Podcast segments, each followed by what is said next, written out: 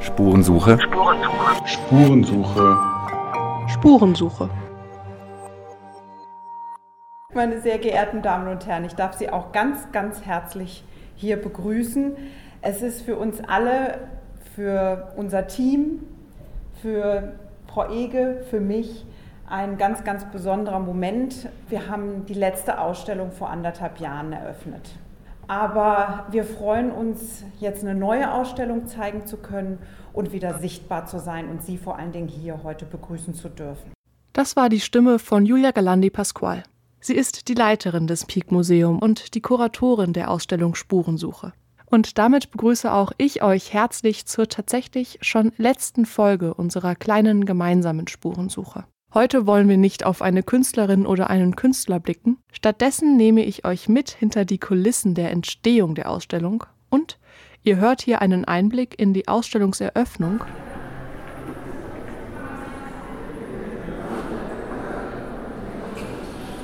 Fast ein Jahr dauerte der Weg bis zu diesem Moment.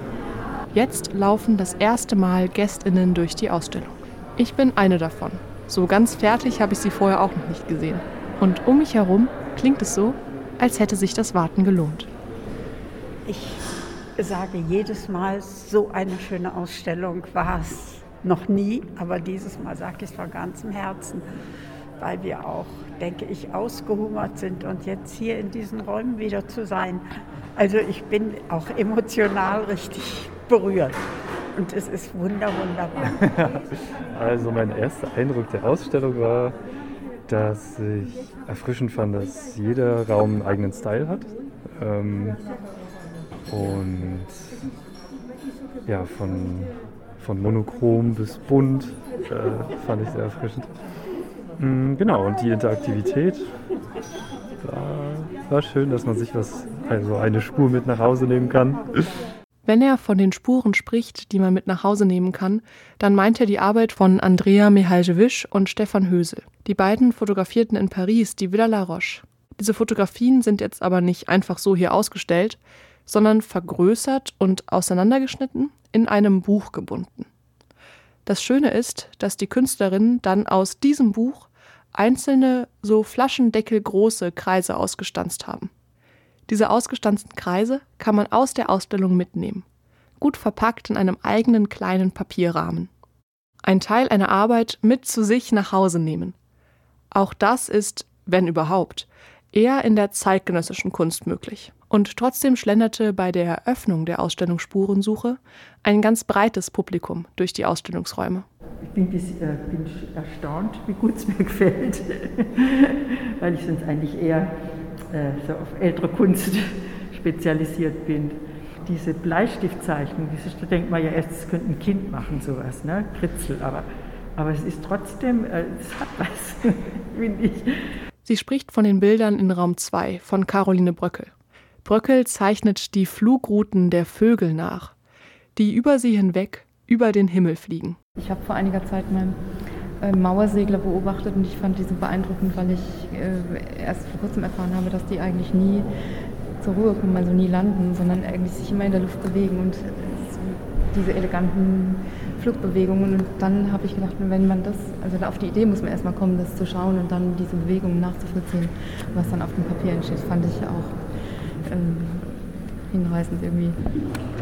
Mir fällt gerade kein passendes Wort ein, weil interessant oder toll oder wunderbar oder schön, das fasst das alles nicht. Also ich bin wirklich ganz beglückt und bereichert hier. Wie die Ausstellung die BesucherInnen bereichert, ist dabei so unterschiedlich wie die BesucherInnen selbst.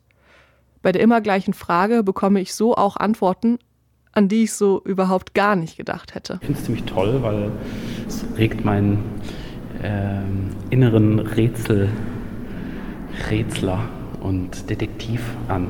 In den letzten zwei Räumen habe ich ganz viel gezählt. Ganz viele ja, irgendwie Formen, die sich im, im Raum ziemlich geometrisch entfalten. Und dann habe ich immer Lust zu zählen, wie viele Einzelteile sind da. Und das führt mich dann immer nä näher zum Werk. Das klingt vielleicht erstmal komisch, aber als wir gemeinsam im Ausstellungsraum vor einem Bild stehen und die dunklen Fingerabdrücke auf diesem Bild zählen, fallen mir ganz viele kleine Details an dem Kunstwerk auf, die ich sonst vielleicht einfach übersehen hätte. Auch das ist also wieder eine neue Spurensuche und ein neuer, beinahe mathematischer Ansatz an die Kunst. Ein neuer Ansatz an die Kunst.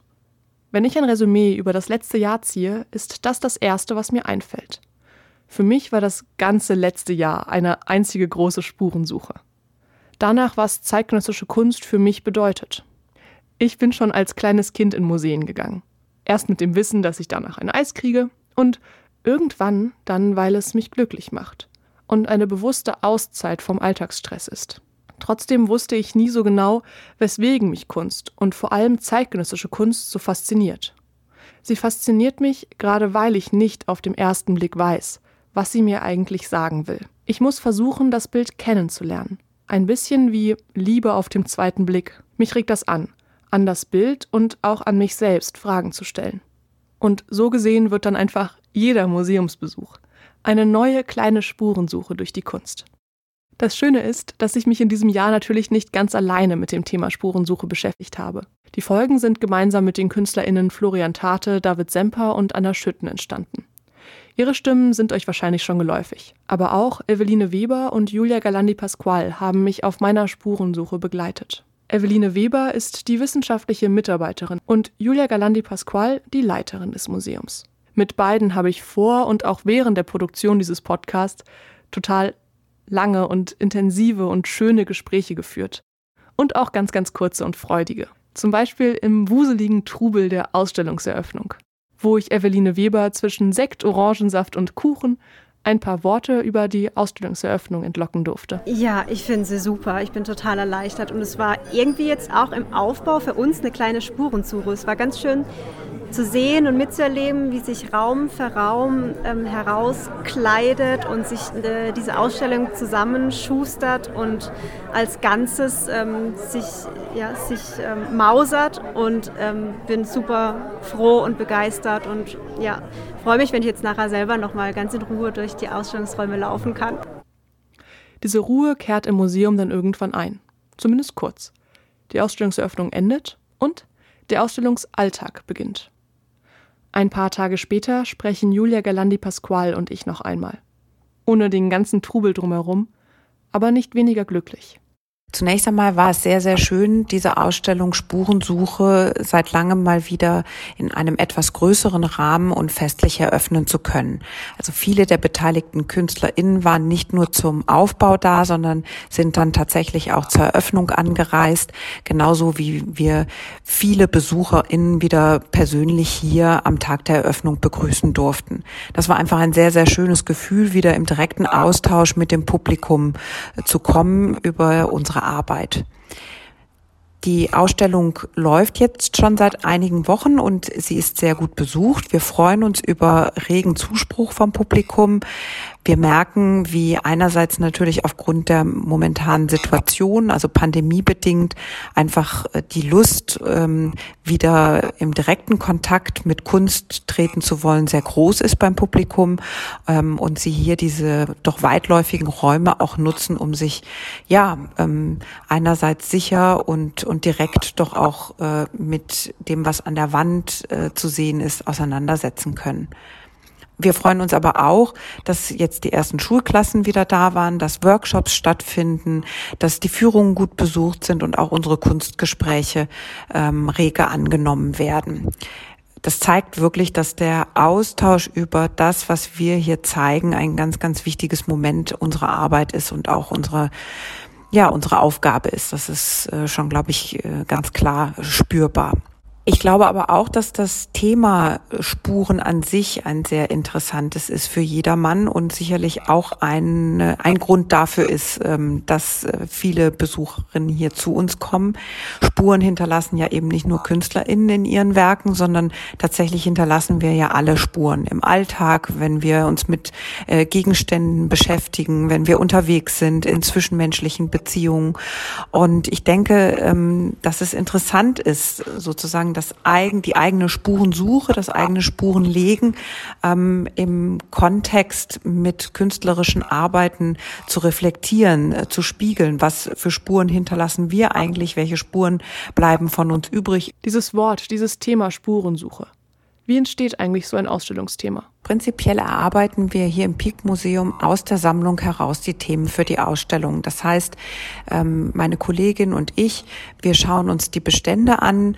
Ähm, unter bestimmten Gesichtspunkten entwickeln sich äh, Fragen, Themen, die in unterschiedlichen Arbeiten immer wieder auftauchen und die wir dann in immer wieder neuen Zusammenhängen gerne hier in den Räumen auch präsentieren. In dem Fall war es auch so, dass wir ähm, in der Zeit, in der das Museum geschlossen war, uns auf unsere eigene Spurensuche begeben haben, als Team tatsächlich ähm, immer wieder reflektiert haben, was ist eigentlich der Sinn unserer Arbeit, ähm, wo kommen wir her, wo wollen wir hin wie gehen wir mit der Kunst um, die in diesem Kontext hier gesammelt, ähm, bewahrt, gezeigt und präsentiert wird. Also ein Stück weit Selbstreflexion betrieben haben und das auch für uns eine Art Spurensuche war. Also quasi eine Spurensuche über die Kunst, um dann in der Kunst auf Spurensuche zu gehen. Ein schöner Gedanke. Irgendwann steht dann also die Idee. Was sind dann die nächsten Schritte?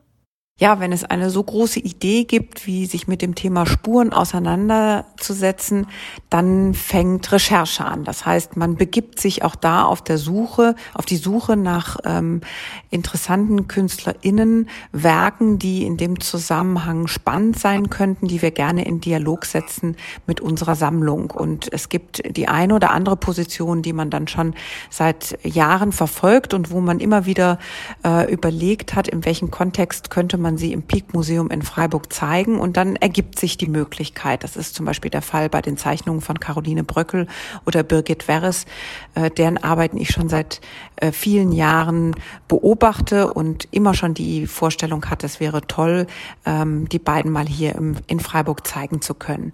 Aber es ergeben sich dann auch kurzfristig ähm, Zusammenhänge, wo man sich vorstellen kann oder wo man plötzlich merkt, Mensch, das könnte auch sehr, sehr gut äh, zu dieser Ausstellung passen. In unserem Fall zum Beispiel durch zwei Neuankäufe die wir im letzten Jahr getätigt haben von Florian Tate und David Semper, äh, die beide jetzt auch in der Ausstellung vertreten sind und deren Arbeiten das Thema Spuren auf unterschiedliche Art und Weise äh, reflektieren und damit prädestiniert dafür waren, hier in dieser Ausstellung auch gezeigt zu werden. Und ja auch in diesem Podcast waren die beiden Künstler vertreten.